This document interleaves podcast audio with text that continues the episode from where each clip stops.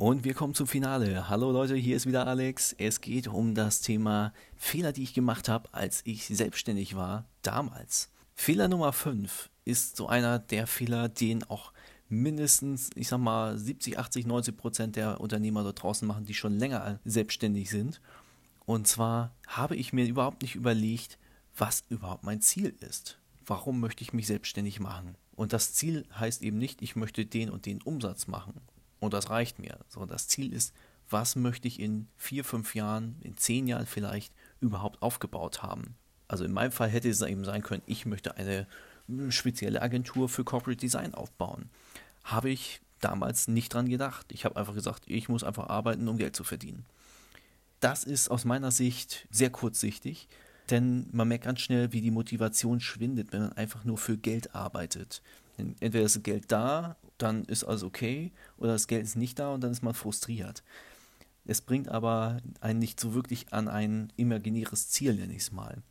Das imaginäre Ziel für mich hätte zum Beispiel sein können, dass ich sage, ich möchte in den nächsten 20 Jahren hier die größte deutsche Agentur für Corporate Design sein, die über die Grenzen hinaus bekannt ist und die Unternehmern hilft, weiter zu wachsen. Das Ziel habe ich mir nicht gesetzt das habe ich mir heute dafür gesetzt. Also es kam sehr, sehr spät die Einsicht, dass Selbstständigkeit viel mehr mit der Frage zu tun hat, wo möchte ich hin, als äh, wie möchte ich mein Geld verdienen sozusagen. Und nochmal, also ich bin ganz stark der Meinung, dass, also ich habe es ja auch viel erlebt, ich habe viele Unternehmer getroffen, die mir nicht sagen können, warum sie das Ganze machen. Und ich sage mal so von zehn Leuten, die ich treffe, sagen mindestens neuneinhalb Leute, dass sie das Ganze für Geld machen sie leben wollen. Und das ist für mich einfach so eine recht traurige äh, Geschichte. Also da fehlt so ein bisschen die Vision hinter, warum habe ich überhaupt mal diesen Entschluss gefasst, mich selbstständig zu machen. Hör da am besten auch nochmal meine Folge Nummer 7 zu. Da habe ich nämlich genau dieses Thema nochmal aufgerollt. Und ja, hinterfrag einfach mal, warum möchtest du überhaupt selbstständig sein? Was ist dein Ziel?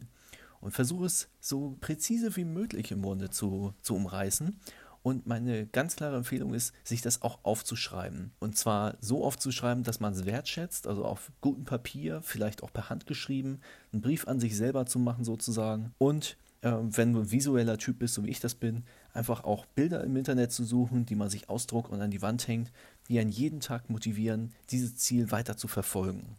Natürlich kannst du dann auch sowas wie Meilensteine setzen, dass du sagst, in den nächsten ein Jahr, ein, zwei Jahren möchte ich dann Ziel XY erreicht haben oder Etappenziel XY und in den nächsten fünf bis zehn Jahren möchte ich schon einen ganzen Schritt weiter sein. Auf jeden Fall muss das schriftlich festgehalten sein. Und natürlich kann sich unterwegs auch noch ein bisschen was ändern an diesen kleinen Zielen. Aber im Großen und Ganzen sollte das schon die Richtung beibehalten. Das Schöne ist natürlich, dass man als Selbstständiger die Wahl hat, in welche Richtung gehe geh ich jetzt weiter oder wie weit muss ich mich dem Markt eben auch anpassen. Hat sich vielleicht wirklich was geändert, was ich vor fünf Jahren nicht hätte vorhersehen können dann muss ich darauf reagieren. Aber die grobe Richtung sollte auf jeden Fall stimmen. Ganz interessant könnte für dich eben auch noch sein, mal den äh, Vortrag von Simon Sinek dir anzuhören, wo er darüber spricht, sein Warum zu finden. Ein sehr spannender Beitrag, den ihr über YouTube mit Sicherheit findet. In diesem Sinne wünsche ich euch erstmal eine frohe Selbstständigkeit. Wenn ihr noch Fragen habt oder mit jemandem euch austauschen wollt, kommt gerne auch mal auf Facebook auf mich zu.